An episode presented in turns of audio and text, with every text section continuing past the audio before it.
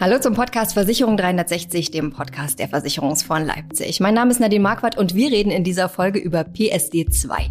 Darüber spreche ich mit Diana Boduch, Leiterin des Kompetenzteams Antrag, Vertrag und Schadenmanagement bei dem Versicherungsfonds Leipzig und mit Christian Robey, Key Account Manager für Versicherung beim Informationsdienstleister Griff Börgel. Hallo Christian, hallo Diana, grüß euch. Ja, hallo Nadine, hallo Christian, schön wieder dabei zu sein. Hallo Nadine, hallo Diana. Grüßt euch zusammen. Wir reden über PSD2 Payment Service Directive 2, die EU-Richtlinie zur Regulierung von Zahlungsdiensten und Zahlungsdienstleistern. Bei PSD2 geht es ja unter, unter anderem darum, Kontoschnittstellen für Drittanbieter zu öffnen, um Innovationen bei Dienstleistern zu fördern und den Verbraucherschutz zu erhöhen. Diana, kannst du uns einen kurzen Überblick geben, wie denn so der aktuelle Stand beim Thema PSD2 überhaupt ist? Ja, Nadine, du hast ja schon viel angesprochen. Ähm, die PSD ist eine Bestrebung schon seit sehr vielen Jahren, den Zahlungsverkehr in der EU zu vereinheitlichen, vor allem gleiche Regeln zu schaffen, ja, um den Wettbewerb zu steigern. Wie du schon angesprochen hast, Vorgänger war die PSD 1, ganz logisch, äh, werden viele Versicherer wahrscheinlich noch kennen. Das war so ein bisschen der Grundstein für das SEPA-Regelwerk, äh, mit dem die Versicherer damals sehr, sehr viel Arbeit hatten äh, und weniger Vorteile. Ähm, die PSD 2 jetzt schon seit anderthalb Jahren in Kraft, ist auch in zwei Stufen in Kraft getreten. Hast du auch schon richtig erwähnt, es geht um die, ähm, die Kontoschnittstelle und den Zugriff von Drittanbietern hier, ähm, entweder um Zahlungen auszulösen oder halt ähm, die Kontobewegung auch mit auszulesen. Und da ist natürlich super viel Potenzial für die verschiedensten Branchen und die verschiedensten Player drin. Ähm, aber vielleicht ganz kurz noch vorweg, ein ganz, ganz wichtiger Fakt. Dieser Zugriff auf das Konto ist natürlich immer nur anlassbezogen und erfolgt auch ausschließlich unter Zustimmung des Kunden. Ist, glaube ich, ein wichtiger Punkt auch zum Einstieg zum Erwähnen. Hm äh, denke ich auf jeden Fall. Die Einwilligung mal vorausgesetzt bei den Leuten. Da reden wir später auch nochmal drüber an der Stelle. Christian, warum ist denn PSD2 so spannend für die Versicherungsbranche? Welche Informationen können die, kann die Branche, können Versicherer damit bekommen und was können sie damit äh, auch machen am Ende? Hm, ja, die super Frage. Ich, das ist so vielfältig, ich weiß gar nicht, wo ich anfangen soll, aber man kann sich das am besten, glaube ich, so im Rahmen der Customer Journey vorstellen. Also wenn ich über den Antragsprozess gehe bei Versicherungen, wenn ich in Bestandskundenmanagement bin, vielleicht hinten in Kasso rausgehe, also gibt es vielfältige Möglichkeiten. Ich glaube, man muss es so ein bisschen in zwei grobe Use Cases ähm, differenzieren. Das erste ist so Daten, die zur Verfügung stehen und es ist ein ganz neuer Use Case. Also diese Daten gab es ja bis vor, sage ich mal, anderthalb Jahren noch gar nicht. Da kann man drüber äh, sich drüber unterhalten, was für was man damit machen kann. Äh, und zum anderen sind es neue Features, die ich über die PSD2 äh, Schnittstelle oder die Möglichkeit, äh, die PSD2 geschaffen hat, gehe, wie beispielsweise Identifikationslösungen, ähm, Authentifizierungslösungen etc. Also das kann man so ein bisschen aufteilen und ähm, nur vielleicht jetzt am Anfang gerade auch mal so zwei Use Cases, die man sich besser oder etwas genauer anschauen kann, ist das Thema Antragsmanagement. Also durch die PSD2-Schnittstelle kann ich mich ganz einfach im Antragsmanagement identifizieren. Ich kann mich authentifizieren. Ich kann äh, über mein Online-Konto, über den Zugriff meines Online-Kontos, kann ich natürlich ein SEPA-Mandat beispielsweise erteilen und ich kann auch eine rechtssichere äh, Abschluss tätigen über eine qualifizierte elektronische Signatur. Das ist ein, ein super Use Case, der sowohl für den Endkunden meines Erachtens als auch für den Versicherer den gesamten Prozess sehr viel einfacher und sehr viel komfortabler macht. Im Bereich Bestandskundenmanagement ähm, habe ich natürlich, das ist der zweite Use Case, wo ich, wo ich Daten zur Verfügung habe, die ich vorher nicht hatte. Also einwilligungsbezogen natürlich kann ich sehen, wie verhält sich denn ein Kunde. Und wenn man sich eine Versicherung einfach mal anschaut, die leben ja letztendlich von Verhaltensdaten, versuchen Risiken zu prognostizieren und die kann ich wunderbar verwenden, passgenaue Angebote zu machen, eine passgenaue Risikoabdeckung zu machen ähm, und eben den Kunden durch zusätzliche Daten, die er mir zur Verfügung stellt, noch besser äh, bedienen zu können, noch besser zu betreuen auf Versichererseite. Auf der anderen Seite habe ich natürlich auch einen Vorteil im Endkunden, wenn ich passgenaue Angebote bekomme, kann ich natürlich viel äh, individueller auch Verträge abschließen und habe genau das die Risikoabsicherung, die ich letztendlich brauche. Also Vorteile für beiden Seiten müssen da meines Erachtens immer gegeben sein. Genau, Christian hat ja auch schon das Beispiel gebracht, beim Thema Underwriting neue Daten mit einzubeziehen in die ähm, Risikokalkulation. Und da denke ich gerade an ein Beispiel aus Südafrika. Hatten wir vor kurzem bei einer Konferenz auch jemanden mit dabei. Ähm, Der hat äh, von dem Versicherer Discovery berichtet, die ähm, die Kontodaten tatsächlich ihrer Kunden mit in die Risikokalkulation mit einbeziehen bei diesem Vitality-Programm. Und es ähm, war sehr, sehr spannend, äh, wie die das machen und äh, auch welche Mehrwerte diese, die dann quasi draus mit generiert werden. Das vielleicht noch so als Ergänzung zum Thema Use Cases. Ähm, Christian hat es ja angesprochen, wenn man sich so die ganze Customer Journey anguckt, würde mir vielleicht als Use Case noch einfallen, ähm, tatsächlich den Schadenprozess vielleicht ein bisschen zu optimieren. Das ist natürlich jetzt nicht der Use Case, wo man jemanden mit vom Hocker reißt, aber es ist ein Use Case. Ähm, wenn ein Anspruch besteht, also wenn ein Schaden zum Beispiel in der Hausratversicherung passiert ist und man möchte ähm, den Besitz eines Gegenstandes einfach nachweisen und weiß, okay, ich habe den vor fünf Jahren gekauft, ich habe den mit Karte bezahlt, dann könnte man dem Kunden ein bisschen manuelle Arbeit ersparen und die Schadenauszahlung beschleunigen. Das ist jetzt nicht der Use Case, wo jetzt alle drauf anspringen werden, aber es ist eine Möglichkeit mit, die man mit einbeziehen kann. Ich, ich glaube auch, Diana. Also es gibt einfach so viele Use Cases und das Potenzial, Nadine hat es ja vorhin gesagt oder angedeutet, das ist wirklich groß und man muss einfach verschiedene Sachen diskutieren, meines Erachtens. Ich will nochmal das eine, weil es einfach so plastisch ist, auch nochmal, was du erwähnt hattest mit dem Antragsprozess. Also wie war es denn früher, also ich mal vor Corona und vielleicht es auch wieder irgendwann so sein, da kommt letztendlich der Vermittler ja zu einem nach Hause und dann macht der als Neukunde erstmal eine Bestandsaufnahme. Und dann muss ich meine drei Ordner holen, dann muss ich erstmal alles sagen, was verdiene ich denn, was gebe ich denn aus, was habe ich an Kindergeld, was habe ich dies, was habe ich an Vor Vorsorge und, und so weiter und so fort. Und das kann ich mir im Prinzip ja alles sparen, dadurch, dass ich einmal den Kontoeinblick erlaube, Zugriff auf das Konto, ich kann mir die relevanten Daten rausziehen und habe für beide Seiten wiederum, also der eine muss nicht lange lange suchen und die andere Seite hat letztendlich die Daten, die sie braucht, um risikogerecht wiederum äh, ein Angebot zu geben. Das, das ist einfach eine Erleichterung für beide Seiten. Und das kann natürlich auch digital dann erfolgen äh, über, über eine, eine Session, über eine Team-Session, wie ich ja letztendlich auch berate. Also das ist nochmal ein spannendes Thema. Anderes spannendes Thema, Yes, hattest du angesprochen. Das ist so das, ein Feature, das ich letztendlich über die PSC2-Regulierung neu gewonnen habe. Also eine einfache Identifikation. Ich kann auch sagen, ich wohne an dieser Stelle. Ähm, ich kann mich, ich kann ab, abschließen, ich habe es ja vorhin gesagt, mit einer elektronischen Signatur. Super Use Case, also ganz einfach für beide Seiten. Und nochmal eine Ergänzung vielleicht zu dem Thema Claim, oder Schadenprozess. Das, was du gesagt hast, ist, ist auch sehr einfach handelbar. Ich dachte vielleicht auch mal so an äh, eine Prozessbeschleunigung, also ein Fast Claims Prozess beispielsweise. Ich habe einen Anspruchsteller, der vielleicht ein Dritter ist. Ich muss mich aber identifizieren gegenüber der Versicherung, dass es die Person tatsächlich gibt, also vielleicht auch in Richtung Betrugsprävention. Kann das ganz einfach über einen kurzen Login machen. Ja, ich bin der Anspruchsteller, mich gibt es. Hier ist übrigens auch gleichzeitig meine IBAN, meine Bankdaten. Fast Claims Prozess der Schaden kann innerhalb von, ich sag mal, zehn Minuten ausgezahlt werden. Also sehr vereinfacht, aber ein guter Use Case meines Erachtens. Jetzt habt ihr schon ziemlich viele Daten und Möglichkeiten angesprochen, die man nutzen kann, quasi von der Antragsstellung äh, über Cross-Selling, Upselling, Upselling, Produktentwicklung. Ähm, aber was sind denn vielleicht noch so ganz konkret versicherungsrelevante Informationen? Was kann der Versicherer über seine Kundinnen und Kunden quasi erfahren über diese Schnittstelle? Christian. Also da kann, macht man es am besten so, dass man sich mal überlegt, wenn ich mich jetzt selber als Person in mein Online-Konto einlogge, was für, was für Daten sind denn da vorhanden? Also ähm, der, das ist natürlich unterschiedlich, je nachdem, wie ähm, was man kauft und welche Transaktionen man hat. Aber in der Regel ist da ist da letztendlich eine Gehaltszahlung drauf. In der Regel ist da äh, ein Abgang drauf, vielleicht für eine Miete oder für einen Kredit und ja sonstige Transaktionen, wie ich kaufe äh, speziell bei speziellen Händlern ein, in speziellen Kategorien ein, etc. Und alle Daten, die nur typischerweise innerhalb eines drei Monats Zeitraums dort gebucht werden, stehen grundsätzlich als Rohdaten zur Verfügung. Und alle Daten, die letztendlich als Rohdaten zur Verfügung stehen, dann kann man noch variieren, also welche Daten sollen denn tatsächlich verwendet werden, sollen genutzt werden. Wir hatten es ja vorhin auch gesagt, einwilligungsbasiert, also der User der Endnutzer kann dann natürlich mitrechnen oder mitreden, besser gesagt, was für Daten hier verwendet werden äh, sollen und können und welche er zur Verfügung steht.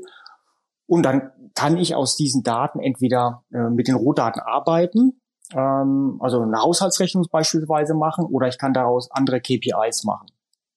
Ähm, und äh, kann dann sagen, okay, beispielsweise gibt eine Person besonders viel äh, Geld für Sport aus, für Tiernahrung aus oder für sonstige. Und das hilft mich einerseits äh, in der Kundenbetreuung, äh, bestimmte Vorlieben zu erkennen, auch vielleicht auch bestimmte Risikofaktoren zu erkennen. Andererseits eben auch anlassbezogen äh, Vorschläge zu machen. Das denke ich mal in einem Ökosystem, wo verschiedene Player mit dabei sind, äh, Mobilitätsdienstleister, Versandhändler, Bank, Versicherungen und ein paar andere, ihm ein umfangreiches Servicepaket passgenau zur Verfügung zu stellen. Und ähm, ja, auf deine Frage nochmal konkret zu antworten, alle Rohdaten, jeder weiß selber, was für Transaktionen da bewegt werden auf dem Konto, stehen grundsätzlich erstmal zur Verfügung. Mhm. Ähm, und die Daten haben ja quasi die Leute zu Hause äh, und äh, angenommen, wir reden ja auch immer von, von Einwilligung, Einverständnis, ist alles gegeben. Ähm, ob die Leute das wollen, da wie gesagt, reden wir gleich auch noch mal ein bisschen ausführlicher drüber. Aber wie können jetzt erstmal die Versicherer überhaupt die Grundlage schaffen, um dieses Potenzial, was PSD2 hat an der Stelle, zu nutzen? Christian, was denkst du? Also ich glaube, letztendlich äh, hängt das so ein bisschen an den Use Case und an den Mehrwerten für beide. Ähm, wir haben in der Vergangenheit sehr viel mit Versicherungen gesprochen und da gibt es definierte Use Cases und wir hatten ja jetzt hier bei uns in diesem Gespräch auch schon einige angesprochen, die Mehrwerte für beide Seiten äh, letztendlich äh, bergen. Und ähm, ich glaube, technisch die Herausforderung ist gar nicht groß. Also Jetzt können wir natürlich als technischer Dienstleister das einfach zur Verfügung stellen. Ich glaube aber, es muss sehr viel weiter, weiter vorne anfangen. Also ich muss erstmal einen Use Case definieren, der für den Endkunden einen bestimmten Mehrwert bietet, die Daten bereitzustellen. Und der auf der anderen Seite auch für die Versicherung den großen Mehrwert bietet, diese Daten zu verwenden. Ich denke, wir haben hier einige schon diskutiert und letztendlich muss man es einfach nur mal ausprobieren. Also mit einem kleinen Use Case meines Erachtens anfangen, ganz einfach, ähm, einwilligungsbasiert, beide Seiten abholen und dann ist es relativ einfach meines Erachtens umzusetzen. Genau, finde ich, hast du eigentlich schon äh, gut, gut erklärt. Muss ich direkt nochmal an das Thema äh, Discovery denken, also der Versicherer in, ähm, in, ähm, in Südafrika.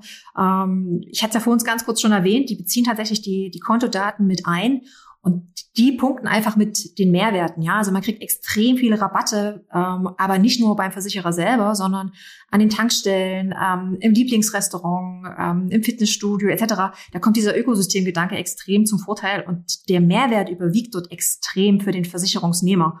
Und da ist der Schmerz, ähm, die Daten preiszugeben, dann nicht mehr zu groß. Also jetzt müssen wir an dieser Stelle ja unbedingt nochmal über das Thema Kunden und Kundinnen und Kundentransparenz reden. Also ich würde gerne noch mit euch diskutieren, wollen die Menschen überhaupt so transparent sein? Wollen Kundinnen und Kunden von Versicherern ihre Daten, ihre Bankdaten an der Stelle äh, preisgeben? Was glaubt ihr, Diana?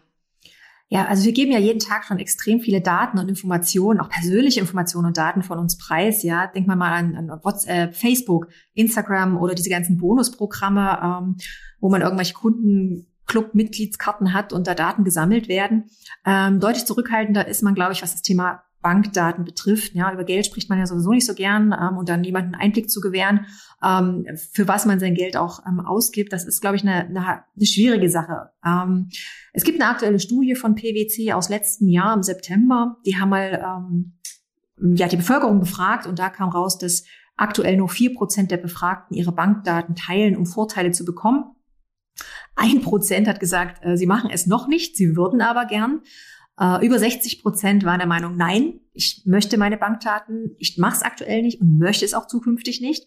Und ähm, bisschen was über 30 Prozent haben gesagt, nein, sie machen es noch nicht. Sie haben sich darüber aber auch noch keine Gedanken gemacht. Das heißt, da ist ein bisschen Potenzial auf alle Fälle da. Ähm, in der Studie war auch dann die Anschlussfrage direkt, ähm, für welche Art von Vorteilen Sie denn bereit wären, Ihre Bankdaten zu teilen.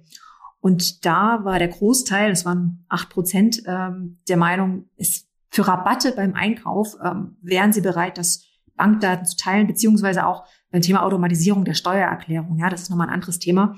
Ähm, Preisvergleiche waren nur vier Prozent interessiert, ähm, kostenlose Produktnutzung auch nur vier Prozent. Also damit ähm, reißt man keinen vom Hocker. Es geht ein bisschen um das Thema Mehrwerte, Rabatte. Das ist, glaube ich, ganz wichtig. Und man darf auch nicht vergessen, wenn der Kunde bereit ist, diese Kontoinformationen ähm, zu teilen, dann hat der Kunde natürlich auch eine Erwartung an den Versicherer, dass da gewisse Angebote, Mehrwerte, Rabatte etc., ähm, dass da auch ein bisschen was äh, zurückkommt. Das ist, glaube ich, ganz wichtig. Also ich glaube auch, das ähm, ist einerseits natürlich sehr richtig, was du gesagt hast, Diana. Und das zeigt auch das, ich meine, das generelle Verhalten in Deutschland. Das ist Deutschland meines Erachtens, was das Thema mobiles Bezahlen, digitales Bezahlen angeht, äh, genauso weit zurück, äh, auch beim Thema PSD2, ähm, hinter anderen Ländern in Europa. Guckt man sich mal die skandinavischen Länder an, die sind da viel, viel weiter. Da gibt es ähm, beispielsweise jetzt über PSD2 reguliert äh, die Möglichkeit einer Bank-ID. Also ich habe eine eindeutige ID, die ich überall verwenden kann, wo ich mich überall identifizieren kann.